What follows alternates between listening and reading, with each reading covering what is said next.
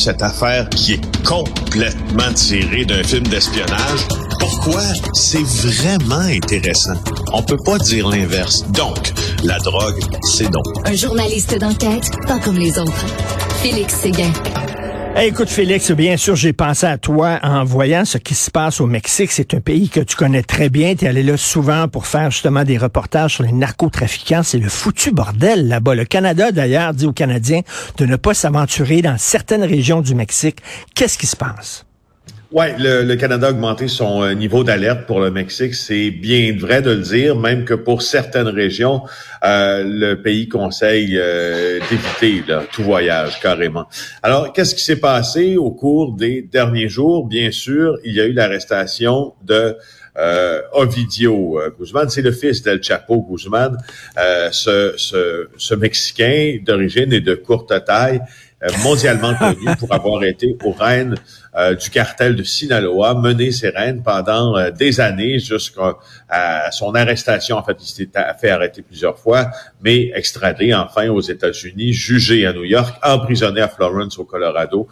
il finira ses jours en prison. C'est impossible de s'évader de cette prison-là. Mais il a un fils. Euh, son fils euh, est né en 1990. C'est le fils de la deuxième épouse d'El Chapo. Euh, et il est devenu un narcotrafiquant d'envergure. quand je te dis d'envergure, là, je, te dis là qu'il est à la tête d'une des branches, si l'on veut, du cartel de Sinaloa. On fera l'histoire un peu des cartels plus tard, mais d'une branche extrêmement influente, là, sise sous le cartel de Finaloa. C'est devenu un des euh, principaux cartels, le sien d'ailleurs, euh, pour euh, le trafic de fentanyl et de méthamphétamine. On offrait 5 millions de dollars pour sa capture. Ben, en fait, pour la capture des quatre fils d'El Chapo. Il n'y a pas juste lui, donc lui, c'est Ovidio, mais il y a aussi Joaquin Junior, Ivan Archibaldo et Jesus Alfredo. Alors, oui, il a été capturé par l'armée. Et là, ce que ça a provoqué, ça a provoqué une collision frontale entre euh, les euh, narcotrafiquants, une partie des narcotrafiquants, et aussi euh, le cartel de Sinaloa, euh, près de la ville de Culiacan, près de la ville de Mazatlan aussi, où il y a des voyageurs canadiens qui se trouvaient. Alors, depuis déjà plusieurs jours, ça tend à se calmer. Là. Il commence à avoir un certain retour au calme. Je mets des énormes guillemets. Euh, mais il y a des coups de feu. Dans tu vois les coups de feu tirés dans la rue, des avions, euh, des avions de ligne là sur lesquels on a tiré également. Euh, les voyageurs qui quittent des hôtels en bord de mer euh, pour, pour, pour, pour, fuir cette violence. Mais, mais, Félix, Félix, tu connais bien les narcotrafiquants. Là. écoute, on dirait qu'ils sont plus armés encore que la police et que l'armée mexicaine. Ils sont vraiment, ils ont énormément d'argent. Ils sont armés jusqu'aux dents. Là. Ben, ils sont plus armés que la police, ça c'est vrai. Ah. Euh, plus armés euh, que les, les, militaires, ça je l'ignore, mais plus armés que la police, ça se, ça se voit. Euh, puis tu sais, il euh, y, a une chose qui est importante quand on parle des cartels, c'est de comprendre un peu euh, qui sont-ils, puis pourquoi? Parce qu'au fond, c'est un phénomène qui est pas si vieux, les cartels mexicains, puisqu'au départ, les cartels, on les trouvait en Colombie. Il y a les fameux cartels de Medellín, les cartels de Cali. Cali, il y a eu ensuite Norte del Valle, et puis euh, euh, finalement, ben, euh, quand ils ont été démantelés au milieu des années 90, c'est les Mexicains qui ont pris la relève, mais avec une façon de résoudre les conflits beaucoup plus violente que les Colombiens. Euh, et ils se sont aussi immiscés dans plusieurs sphères de l'État. C'est ça qui est assez inquiétant. Euh, il y a sept cartels. Là. Maintenant, il y a sept cartels. officiellement, je pense il y en a sept, mais il y en a peut-être un de plus. Là. Il y a Sinaloa sur la côte ouest. Tu vas voir que le pays est grand-grané du nord au sud, de l'est à l'ouest. Sinaloa sur la côte ouest, cartel de Juarez à la frontière du Texas. Hein, ça, c'est tout près d'El Paso où euh, le président Biden s'est rendu. Le cartel du Golfe, euh, le long du Golfe du Mexique aussi. Puis il y a des alliances entre les cartels. Exemple, Tijuana et le Golfe euh, forment normalement un front commun. Sinaloa, Juarez forment aussi un front commun mais ils se font des guerres entre eux. Alors, mm c'est, tu vois le caractère complètement ingérable de cette affaire-là. Puis il y a le cartel de Jalisco aussi, qui est un cartel très jeune et qui est réputé être le plus violent du pays. Écoute, c'est un. Est-ce qu'on peut dire que le Mexique, c'est un narco-État? Ben, écoute, je vais, je vais vous laisser en juger. Euh, est-ce que le Mexique est un narco-État?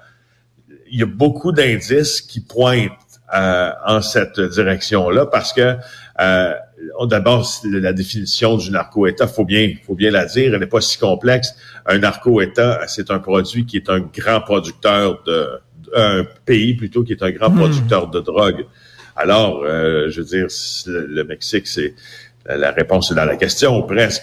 Euh, sauf que euh, ce que l'on voit au Mexique, c'est que les sphères de les sphères étatiques que je t'en ai parlé là sont sont extrêmement sont extrêmement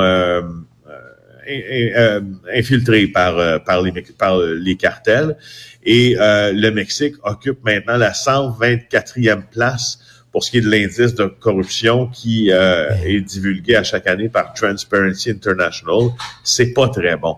Non, euh, écoute, je sais pas, si euh, est-ce que c'est rendu comme euh, la Colombie. En Colombie, il y a eu des procès. Hein, il y a des narcotrafiquants qu'on a traînés devant les tribunaux et les juges étaient masqués pour ne pas justement se faire reconnaître et pas pour, pour pas qu'on les kidnappe et qu'on kidnappe leur famille. Donc, pour pas savoir qui mhm. était le juge. Tu vois, les juges qui étaient masqués, c'est quand même assez hallucinant. Ça, c'est en Colombie. Est-ce qu'on est rendu là au Mexique, là? Euh, je ne sais pas si la justice s'exerce masquée au Mexique. Ce que je peux te dire, par contre, c'est que la Colombie, sur l'indice de corruption, s'est beaucoup améliorée comparativement au Mexique. Euh, quand je t'ai parlé du classement du Mexique, là, je le répète, là, euh, 124e place, un pays comme la France, là, le Canada, là, on est dans les dans le premier tiers. La France, exactement, par exemple, c'est en 22e place.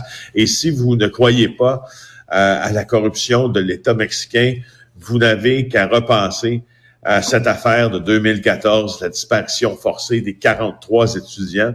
Tu te rappelles de l'école euh, c'est des étudiants qui partaient en autobus à une manifestation, qui ont été retrouvés mutilés, massacrés. Ben, je veux juste rappeler que cet été, euh, le 20 août, pour être plus euh, précis, on a les policiers euh, mexicains ont arrêté l'ex-procureur général du Mexique, Jesus Morillo, qui a été appréhendé pour cette affaire, pour ben, cette affaire-là. Écoutez, on se souvient, on, se souvient aussi de Sean Penn qui avait fait une entrevue, je pense c'est pour le magazine Rolling Stone avec El Chapeau, puis c'était comme son grand chum, puis il le traitait quasiment comme un héros national. C'était une entrevue d'une débilité déconcertante, littéralement. Donc, euh, écoute, c'est vraiment, c'est très dommage parce que c'est un grand pays avec une grande culture et une grande histoire, et c'est dommage que ce pays-là soit otage comme ça de narcotrafiquants. Euh, écoute, Félix, je te souhaite une excellente excellente année. On sait que tu travailles beaucoup, donc j'ai très hâte de voir les scoops que tu vas sortir. Excellente année à toi, à ta famille, à tes enfants et à Klaus. Klaus va bien? Ah oui, bien sûr. On risque de voir mon chat qui s'appelle Klaus à quelques reprises avec nous cette année. Bonne année à vous aussi. Salut. Salut, bonne année.